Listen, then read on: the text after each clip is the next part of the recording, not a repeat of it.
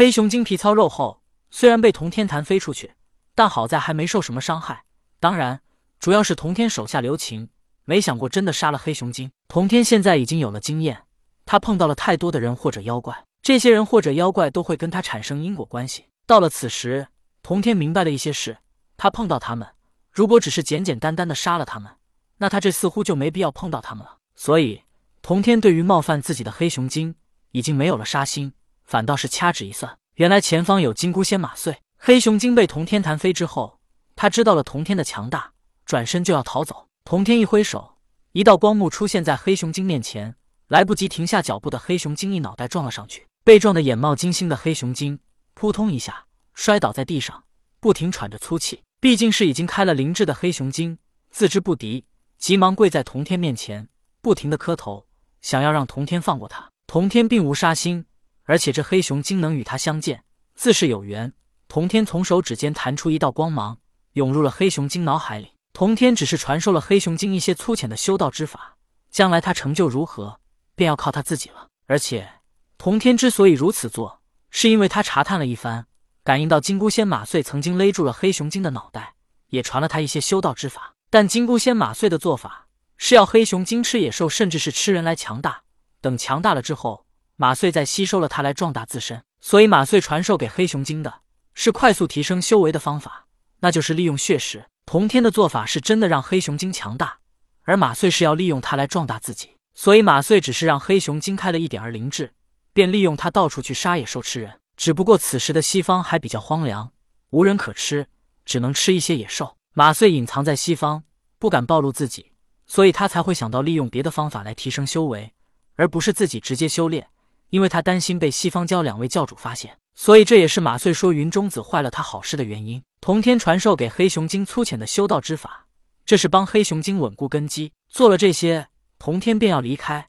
可黑熊精得了修道之法，知道自己碰到了仙人，便跪在童天面前不肯起来，还不停的磕头，想要童天收下自己。童天又是掐指一算，他们的缘分不是现在。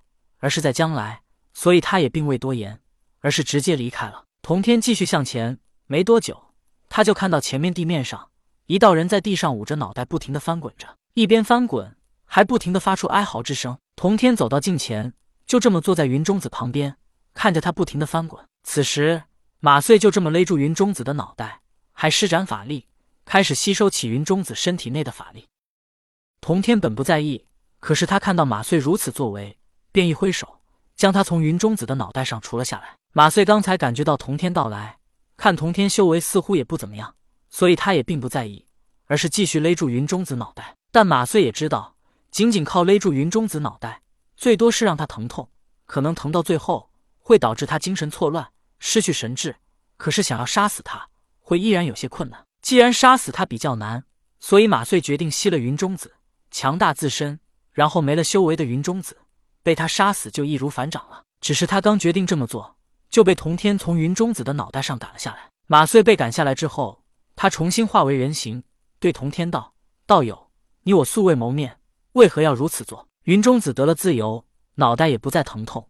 他起身对童天行礼道：“感激道兄出手相助。”童天帮了云中子，所以他觉得与童天应该算是战友，就直接控制刚才飞远的照妖宝剑，再一次刺向了金箍仙马穗。童天可不是要帮云中子，他只是不想马穗一错再错，毕竟他也算是通天教主的弟子。看到云中子控制照妖宝剑攻击马穗，童天一挥手，将照妖宝剑击飞了出去。这时，云中子和马穗都十分疑惑，他们纷纷看着童天，分不清他是敌是友。云中子不再攻击马穗，先是把照妖宝剑收进了乾坤袋里，然后询问道：“道兄，你这是？”童天道：“说起来，阐教二教曾经是兄弟教派。”如今封神已经完成，不知你们二位为何还要不死不休呢？云中子道：“马穗自称为仙，可他本就是妖怪。妖怪人人得而诛之。”马穗直接道：“你放屁！白鹤童子你怎么不去杀？被燃灯收了的大鹏鸟你怎么不去杀？什么妖怪人人得而诛之？你们要诛杀的不是妖怪，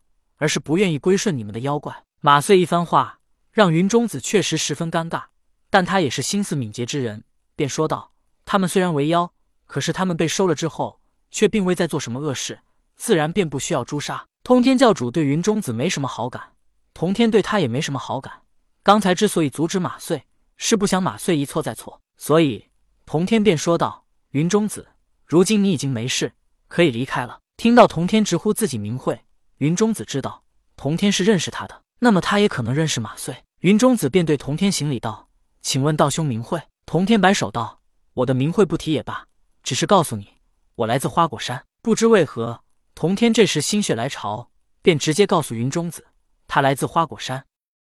花果山，云中子疑惑，童天能轻易的从他脑袋上除下马穗，那修为肯定不低。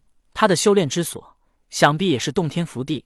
但云中子从未听说过花果山，而且他还从未见过童天。